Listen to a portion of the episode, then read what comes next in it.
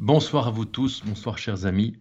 Je voudrais commencer par répondre à la question que nous avons euh, reçue euh, en direct la semaine dernière euh, au sujet de ces veillées, de, cette proposition du Père Bouillet de vivre des veillées de prière pendant le carême, de prendre sur le temps du sommeil pendant le carême.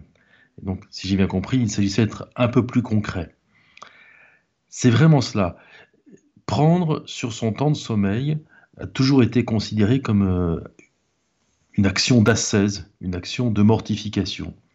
Et pendant le temps de carême, euh, pour ceux pour qui c'est possible, parce qu'il y a toujours la sagesse, toujours la discrétion, l'adaptation euh, à ce qui est possible, à ce qui est souhaitable.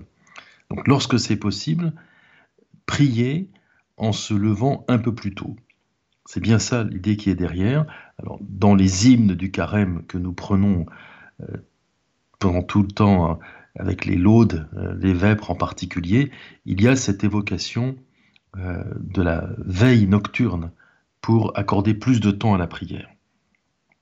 C'est aussi une belle interprétation de la première préface du temps du carême qui décline les actions spirituelles pendant le carême et qui commence par dire, pour se préparer aux fêtes de Pâques, les baptisés vont se donner davantage à la prière. Et enfin, comme indication, il y a euh, un des invitatoires possibles pour commencer l'ensemble de l'office divin tous les jours, qui dit euh, qu'il ne vous soit pas vain de vous lever tôt avant la lumière, parce que le Seigneur a promis la couronne, la récompense à ceux qui veillent à ceux qui prennent un temps de veille. Donc très concrètement, ça signifie qu'on va associer la pénitence, la 16 à la prière, en retranchant quelques minutes de sommeil pour se consacrer à une prière qui n'existe pas le reste de l'année et qui va être un temps de prière propre au carême. C'est se donner davantage à la prière. Je voudrais répondre à une autre objection qui, qui est d'affirmer qu'on a l'habitude de dire que euh, veiller et prier, c'est le thème du temps de l'Avent.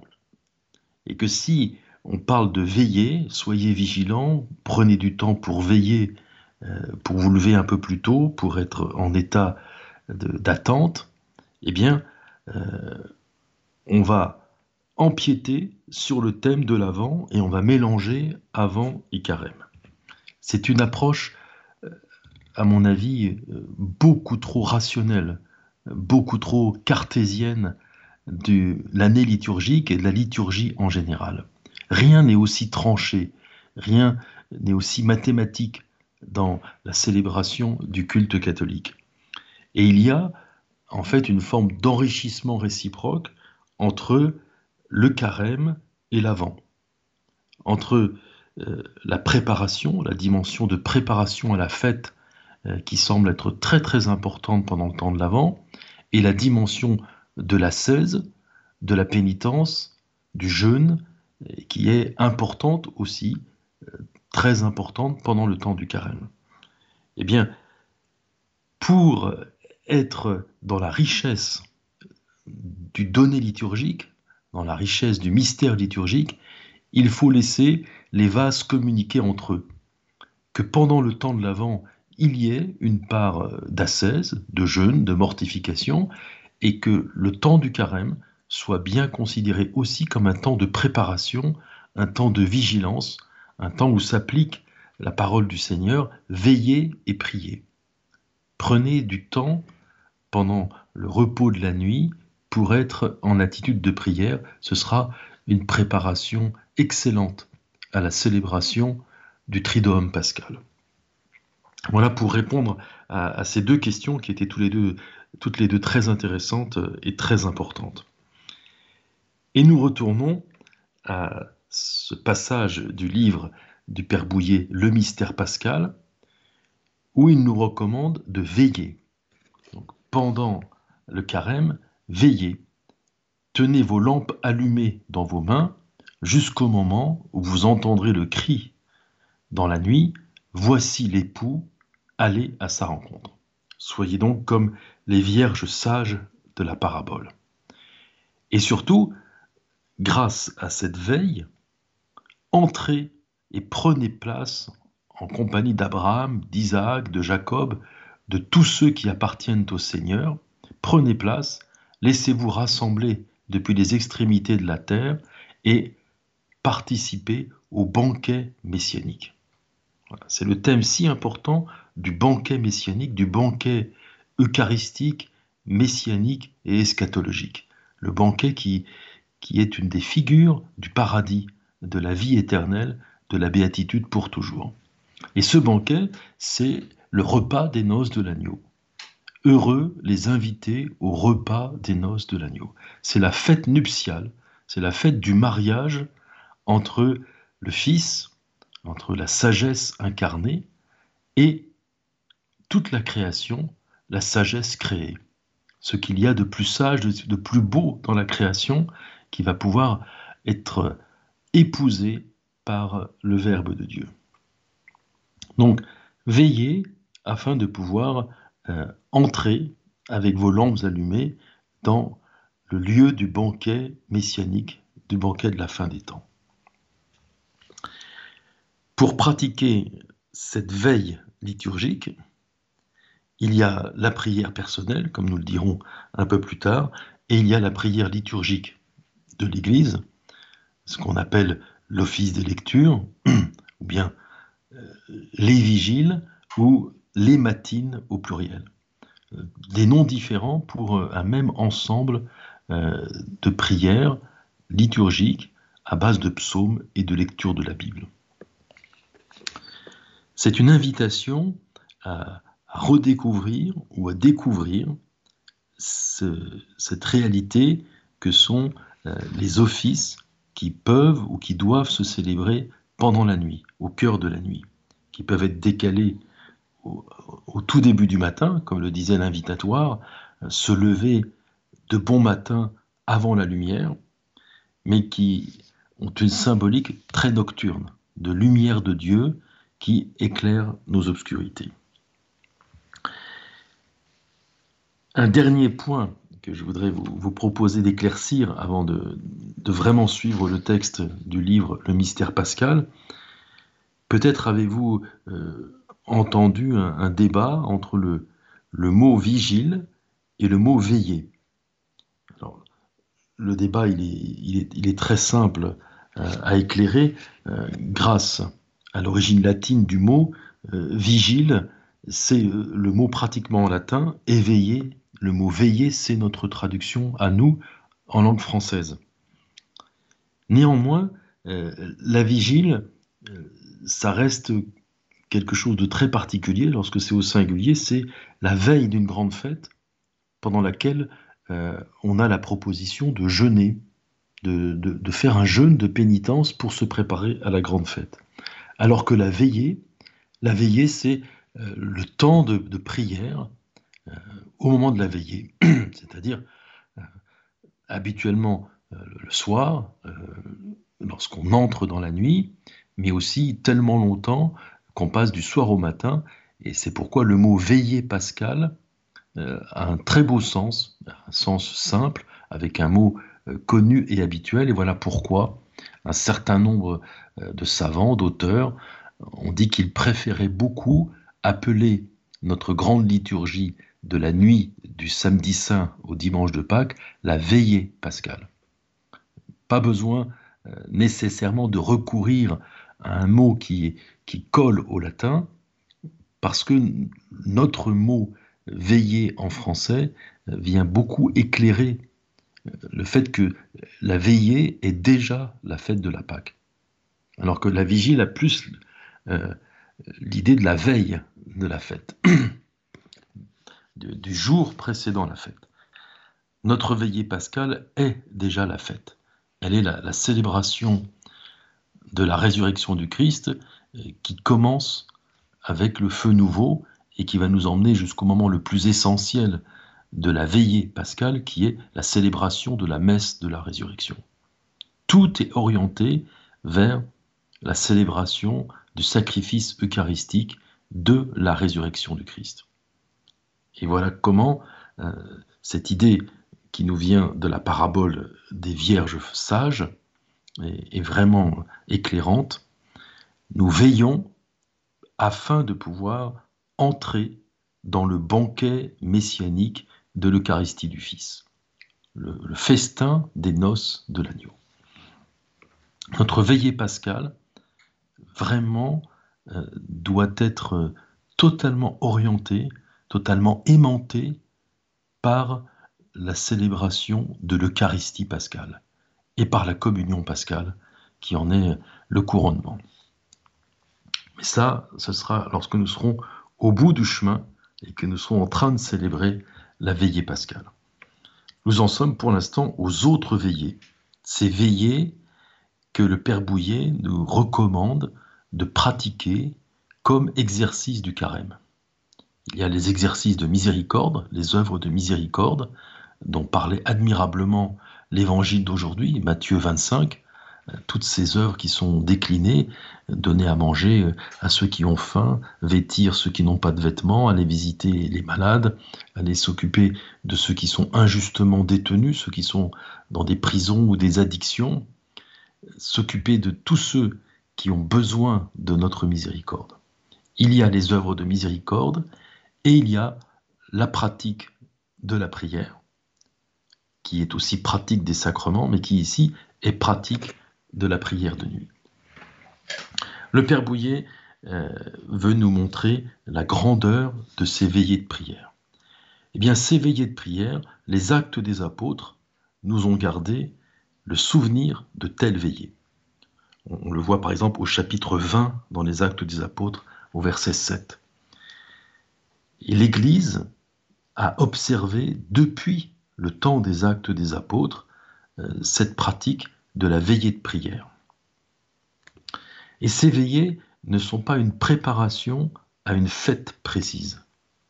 Ces, ces veillées dans la prière sont l'expression d'une attente spirituelle, d'une attente surnaturelle qui finalement est le résumé de toute la vie actuelle de l'Église. L'Église sur terre est en état de veille, elle est en état d'attente. C'est une attente qui est soutenue, fortifiée par l'Esprit Saint dont l'Église a déjà reçu les arts. Une attente complètement inspirée par euh, le Paraclet consolateur. Une Église qui est fortifiée dans son attente par le repas eucharistique, par ce repas qui est euh, la fête d'unité entre l'épouse et l'époux et un repas eucharistique qui veut anticiper le repas messianique de la fin des temps. C'est une Église qui est évidemment en attente de l'éternité. Voilà pourquoi euh, la veillée dans la nuit en prière grâce aux psaumes et aux lectures bibliques est comme une manifestation de l'être même de l'Église terrestre dans laquelle nous vivons aujourd'hui. Depuis les actes des apôtres, les premiers chrétiens, dès la tombée de la nuit, se rassemblaient pour leur veiller en se disant les uns aux autres, le Seigneur est proche. C'était cela la grande consolation de la veillée de prière, le Seigneur est proche. C'est ce que nous dit la première lettre de Saint Paul aux Corinthiens au chapitre 16e, le verset 22. Chaque fois, ces premiers chrétiens se rendaient à la veillée comme si le Seigneur allait apparaître avec les premiers rayons du matin. C'est cette réalité très étonnante euh, qu'on voit dans les lettres de Saint Paul, que une partie des, baptisés était dans la certitude que la parousie allait avoir lieu de leur vivant. Donc il fallait s'y préparer. Euh, nous nous souvenons que Saint Paul est obligé de rectifier euh, l'attitude de, quelques-uns d'entre eux qui disaient, bah, puisqu'il en était ainsi, puisque la parousie, c'est pour très bientôt, nous arrêtons de travailler, nous arrêtons de nous marier, d'avoir des enfants, on se met en prière, en adoration toute la journée et on attend le retour du Seigneur Jésus. Saint Paul dira non. Travaillez, mariez-vous, essayez de, de consacrer votre énergie à l'évangélisation, à la charité, et nul ne sait quand le Seigneur accomplira sa venue dans la gloire. Donc soyez dans la paix, soyez euh, des gens sérieux, soyez des gens impliqués dans ce qu'ils vivent, et laissez au Seigneur la liberté des temps et des moments de son retour glorieux. Néanmoins, pendant la veillée dans la prière, il y avait euh, cette attente très belle de l'épiphanie du Seigneur Jésus avec les premiers rayons du jour du matin. Et le miracle, c'est que cette attente, toujours reprise, toujours vécue à nouveau, cette attente n'était jamais déçue.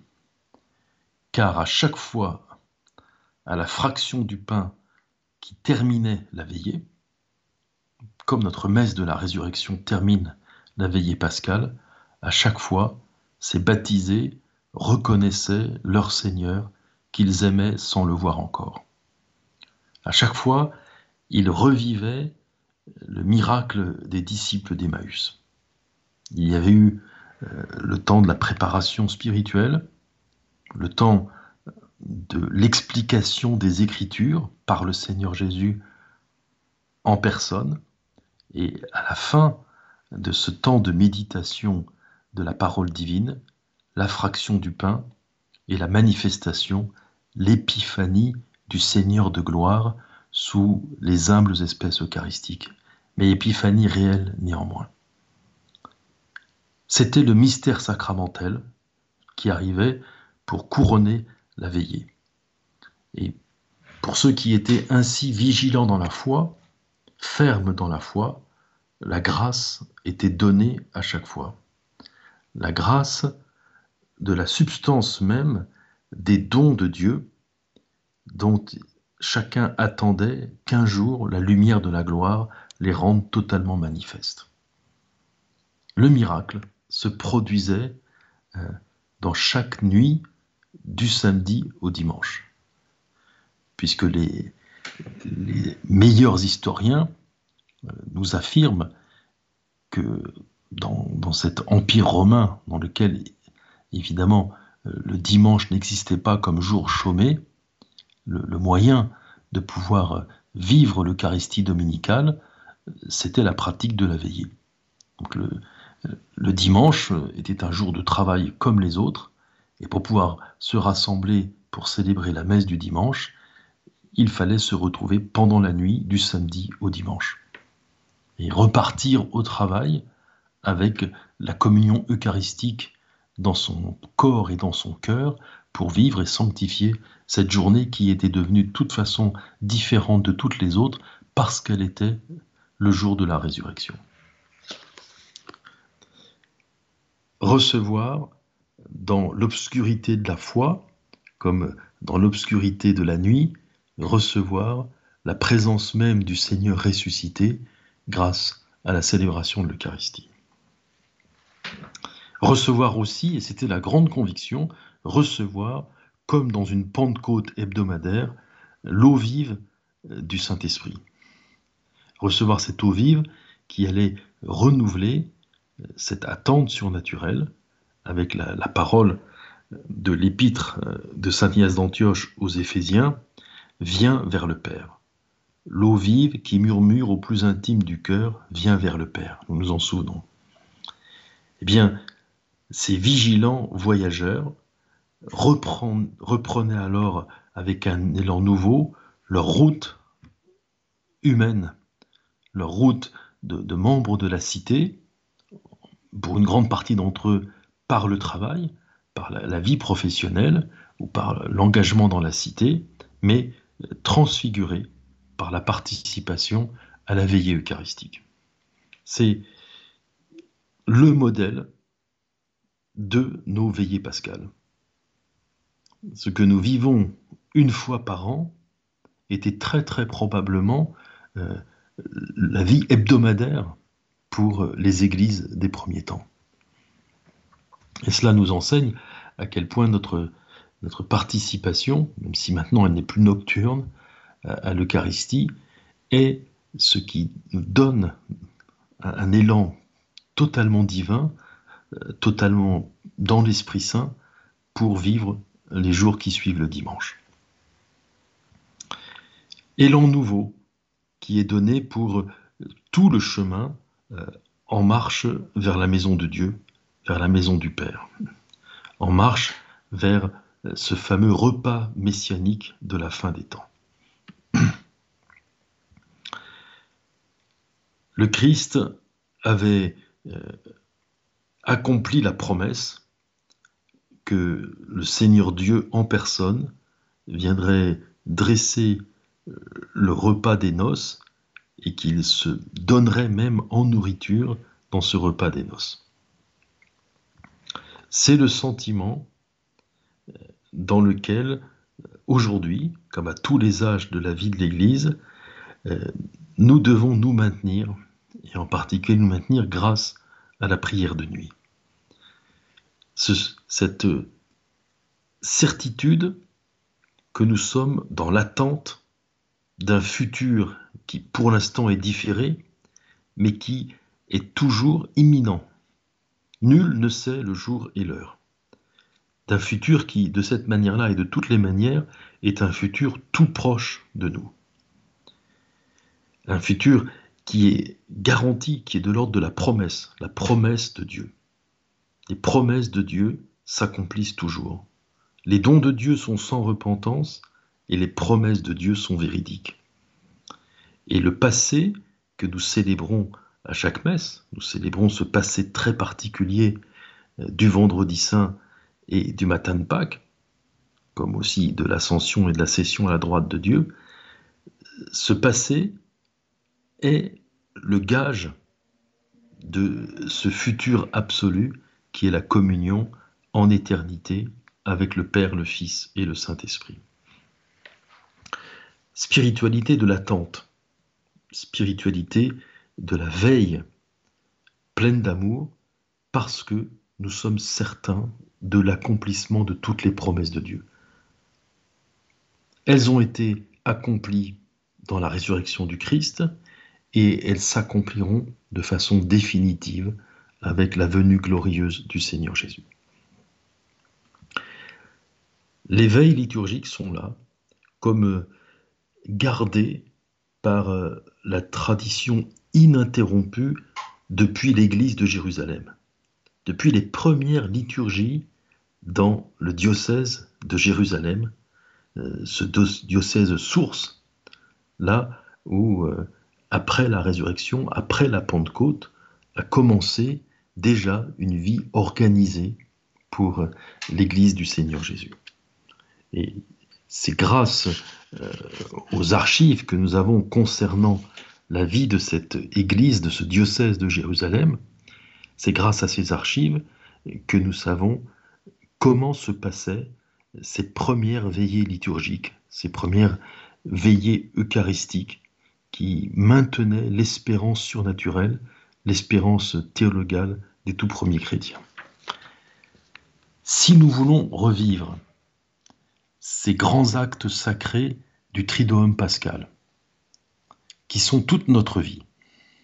Ces grands actes sacrés de, l'Eucharistie, de la Sainte Seine, du Vendredi Saint, du samedi du silence et de la veillée pascale qui débouche sur le dimanche de Pâques, si nous voulons cela, eh bien, nous pouvons nous proposer de commencer par nous replacer avec cette Église de tous les temps dans une attente vigilante du Christ en personne. Pour vivre intensément la veillée pascale, des veillées personnelles ou liturgiques et communautaires pendant le carême sont des, des secrets de Dieu, des secrets de l'Église qui nous sont confiés comme des moyens incomparables pour que la veillée pascale porte les plus grands fruits possibles dans notre cœur. Et ce sera le sens de notre participation à de telles veillées, et particulièrement lorsque nous en avons la possibilité, aux veillées du jeudi, jeudi saint au vendredi saint, et du vendredi saint au samedi saint. En pouvant prier intensément, particulièrement le vendredi saint avant le lever du jour et le samedi saint avant le lever du jour, nous aurons une préparation spirituelle incomparable à la veillée pascale. Nous sommes euh, dans les tout premiers euh, jours du carême avec cette invitation à la veillée liturgique, à la veillée spirituelle, à la veillée biblique. Ici, euh, il faut entendre l'histoire récente et comment le, cher père Louis Bouillet euh, a été compagnon d'infortune avec le non moins cher père cardinal Jean Danielou euh, lorsqu'ils ont été accusés de, voir euh, la synagogue, de voir le culte synagogal, de voir la, liturgie juive absolument partout. Et, certains de, leurs contemporains, dans les années 50-60, leur ont dit qu'ils fatiguaient tout le monde avec leurs histoires de, liturgie juive, qu'il ferait mieux de nous apprendre la liturgie catholique et que ça, perdait beaucoup de temps de donner tellement, tellement d'explications sur les détails de la liturgie juive. Alors le temps a passé, il y a certainement plus grand monde qui, euh, qui peut dire des choses aussi négatives sur une volonté de voir la, belle continuité entre euh, l'œuvre de Dieu dans la liturgie de la synagogue, après la liturgie du temple, et l'œuvre parfaite de Dieu, de la Sainte Trinité, dans euh, la liturgie catholique. Voilà donc un thème qui, arrive dans ce livre du mystère pascal, où euh, le Père Bouillet va affirmer de façon assez massive que la veillée chrétienne, jusqu'en sa forme, continue dans l'Église la tradition de la synagogue, mais elle la continue en la transfigurant. Alors peut-être qu'on a oublié la fin de l'affirmation. On a gardé l'idée qu'elle continue, voilà, que euh, la veillée euh, biblique chrétienne, la veillée liturgique, la veillée de l'office divin chrétien continue la tradition de la synagogue, mais il y a la fin de la phrase. Elle la continue en la transfigurant comme le Christ transfigure toute la création. Néanmoins, il y a une similitude entre le culte synagogal et particulièrement cette veillée liturgique de l'office des lectures, de l'office euh, des matines et des laudes qui sont euh, rassemblés en un seul office. Donc, office de nuit plus office du matin. La similitude, c'est que cette liturgie est faite de lecture biblique et de prière et, que le fond le plus important de ces lectures demeure l'Ancien Testament. Que la, grande majorité des lectures, euh, ce sont des passages de l'Ancien Testament. Et que les prières, c'est le psautier hébreu. Donc le, le Père Bouillet décide de donner ce nom. Psautier hébreu. On pourrait dire psautier biblique, on pourrait dire psautier de l'Ancien Testament, pourquoi pas psautier en langue hébraïque, il nous propose de l'appeler psautier hébreu.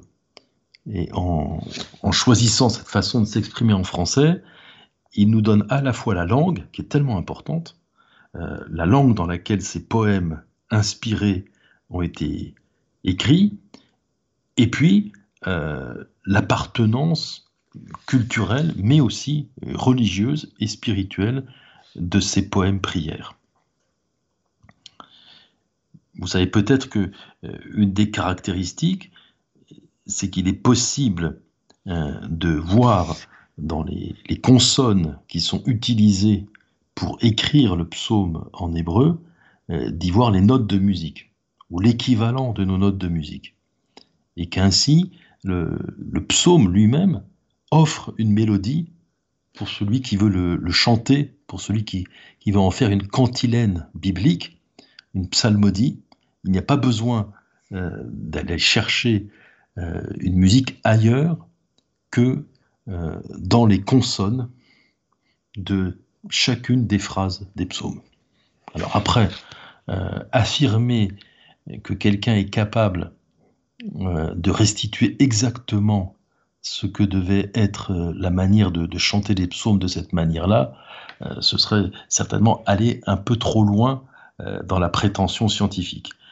Mais l'appeler psautier hébreu, c'est aussi lui donner euh, ce contenu mélodique, ce contenu musical euh, qui aujourd'hui encore est tellement essentiel pour euh, la prière des psaumes. Donc les prières, les prières de nos veillées, ce sont les psaumes. Les lectures, c'est beaucoup d'Ancien Testament, et les prières, les psaumes. Ça, c'est la continuité mais il y a aussi la transfiguration. Pour l'Église, les psaumes et les prophéties vont être chargés d'un sens nouveau, totalement et radicalement nouveau, parce que la manifestation du Christ, l'épiphanie du Seigneur Jésus, a révélé les vérités qui étaient attendues dans l'ombre et dans la figure et qui maintenant sont pleinement révélées. Grâce au mystère du Christ, qui, qui sera proclamé bien souvent grâce à l'Évangile à la fin de la veillée liturgique, grâce à tout le mystère du Christ, l'Ancien Testament est transfiguré. Il y a aussi une forme d'attente. Nous prions les psaumes, alors en, les imprégnant de la lumière du Christ, nous lisons les prophéties et tous les textes de l'Ancien Testament, et à la fin de la veillée, la proclamation de l'Évangile vient jeter une lumière complètement nouvelle sur tout ce qui a été médité, prié et chanté pendant le temps de la veillée. L'Ancien Testament était avant tout une pédagogie divine, une pédagogie qui préparait l'homme par des images appropriées à sa faiblesse pour une révélation ultime d'Esprit Saint, de puissance, qui sans cette préparation aurait été totalement impénétrable. C'est le sens de la durée de la révélation et de la préparation, et cette durée qui se retrouve dans la durée de la veillée. La préparation nécessaire, le délai de préparation nécessaire le Seigneur n'a pas tardé volontairement. Il n'a pas, il n'a pas retardé volontairement la venue du Seigneur Jésus. Il y avait euh, sa providence, il y avait euh, le mystère, le dessein de Dieu, le plan de Dieu qui s'accomplissait malgré les refus, malgré les péchés des hommes, et qui s'accomplissait de telle sorte qu'un jour, euh, les choses seraient prêtes pour l'incarnation du Verbe.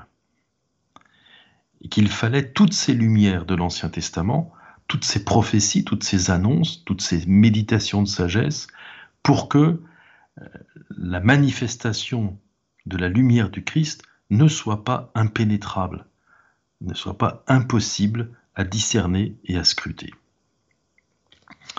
Oui, il fallait euh, cette histoire vécue d'un peuple de chair, élu, mis à part, d'abord pour une délivrance matérielle, d'abord pour euh, euh, une libération qui le conduirait d'une terre d'esclavage au pays où coule le lait et le miel.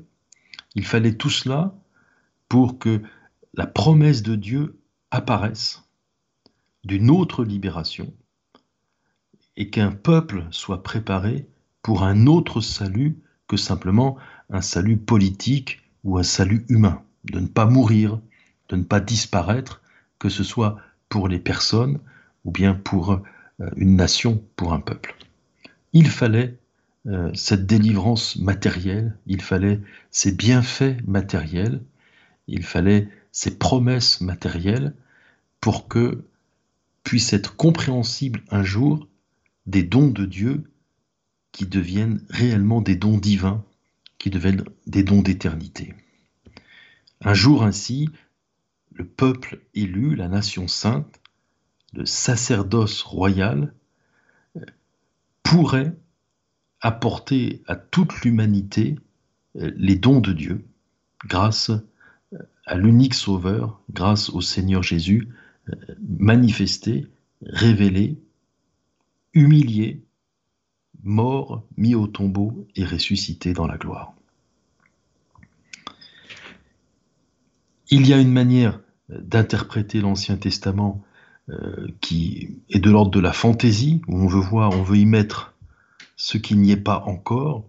Il y a une manière de, trouver des allégories partout, des images partout, euh, qui pourraient euh, rendre suspecte une telle manière de méditer dans la nuit, dans l'Esprit Saint, dans la paix et dans la lumière, les grandes prophéties et les grands textes de l'Ancien Testament. Mais heureusement, c'est le Nouveau Testament lui-même, c'est l'Évangile lui-même qui nous invite à faire une telle interprétation de l'histoire euh, matérielle, de l'histoire concrète du peuple de Dieu dans l'Ancien Testament. C'est grâce au Nouveau Testament qui pratique une telle lecture des anciens textes que nous sommes invités nous-mêmes à demander à l'Esprit Saint de nous faire comprendre la prophétie euh, dans ce qu'elle a de, de plus proche du mystère de Jésus, du mystère euh, de l'Église et de la vie éternelle. Le Seigneur Jésus, nous le voyons euh, appliquer les prophéties à sa propre personne. Dans l'Évangile, nous le voyons faire cela, nous l'entendons faire cela. Il, il découvre aux autres, par exemple dans les psaumes, ce que les psaumes disent de lui. Et nous savons qu'auparavant, le Seigneur Jésus a prié les psaumes, a beaucoup prié les psaumes, et dans sa prière des psaumes, il a commencé par euh, appliquer à lui-même ce que les psaumes disaient. Et lorsque, à notre tour, nous, nous lisons dans chaque verset de psaume une prophétie concernant le Seigneur Jésus, nous ne faisons finalement que mettre nos pas dans les pas du Christ, mettre notre prière à la suite de la prière du Christ et chercher le Seigneur Jésus dans les psaumes comme dans tout l'Ancien Testament. Et c'est le sens profond de ces veillées de prière liturgique. Regardez Jésus, cherchez le Seigneur Jésus, et peut-être chercher très particulièrement euh, toutes les réalités concernant sa passion, sa mort et sa résurrection.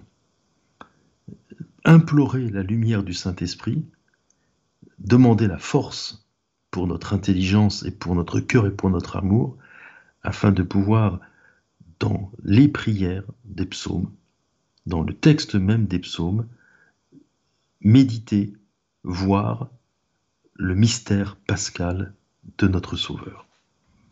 Tel est le, le plus grand bien spirituel que je vous souhaite pour ce soir.